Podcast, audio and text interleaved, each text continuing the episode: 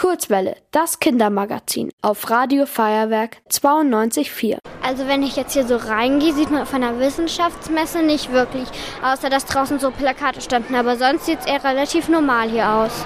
Also wir machen jetzt einen Zitronenworkshop, da kriege ich raus, wie man aus einer Zitrone Strom gewinnt. Also man kann äh, mit Windrädern Strom erzeugen, mit Wasserkraftwerken und mit der Sonne und dann noch mit Kohlekraftwerken, was aber nicht so gut für die Umwelt ist. Aber wie man das aus einer Zitrone macht, das weiß ich nicht wirklich.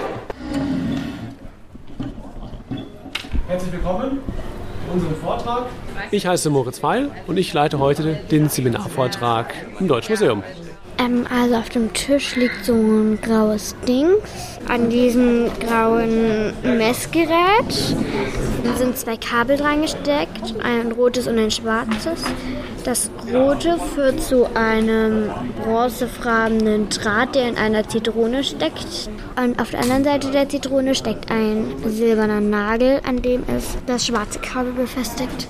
Warum eignet sich die Zitrone besonders gut, um Strom zu erzeugen? Die Frage ist eigentlich, ist es überhaupt die Zitrone? Wir haben ja in jedem Fall drei Komponenten. Immer einmal Kupfer, einmal Zink und einmal die Zitrone. Es sind eigentlich nur zwei von diesen Komponenten sind eigentlich wichtig. Zwei von diesen drei. Welches Zink? Und dann noch vielleicht die Zitrone. Genau. Aber wir brauchen auf jeden Fall irgendwas, was einen Saft innen drin hat. Das ist wichtig. Es muss ja hier leitend verbunden sein. Also der Strom muss ja hier fließen können. Was hier wirklich eine Rolle spielt, ganz, ganz wichtig, ist die Säure in der Zitrone. Die ist ganz wichtig. Und eben das Zink. Das ist das, was die Reaktion dann erzeugt. Welche anderen Obst- und Gemüsesorten kann ich dafür noch verwenden? Also wir haben das Experiment auch mit Äpfeln schon gemacht, auch Orangen zum Beispiel. Mein Favorit sind Äpfel, weil die am meisten Spannung erzeugen tatsächlich.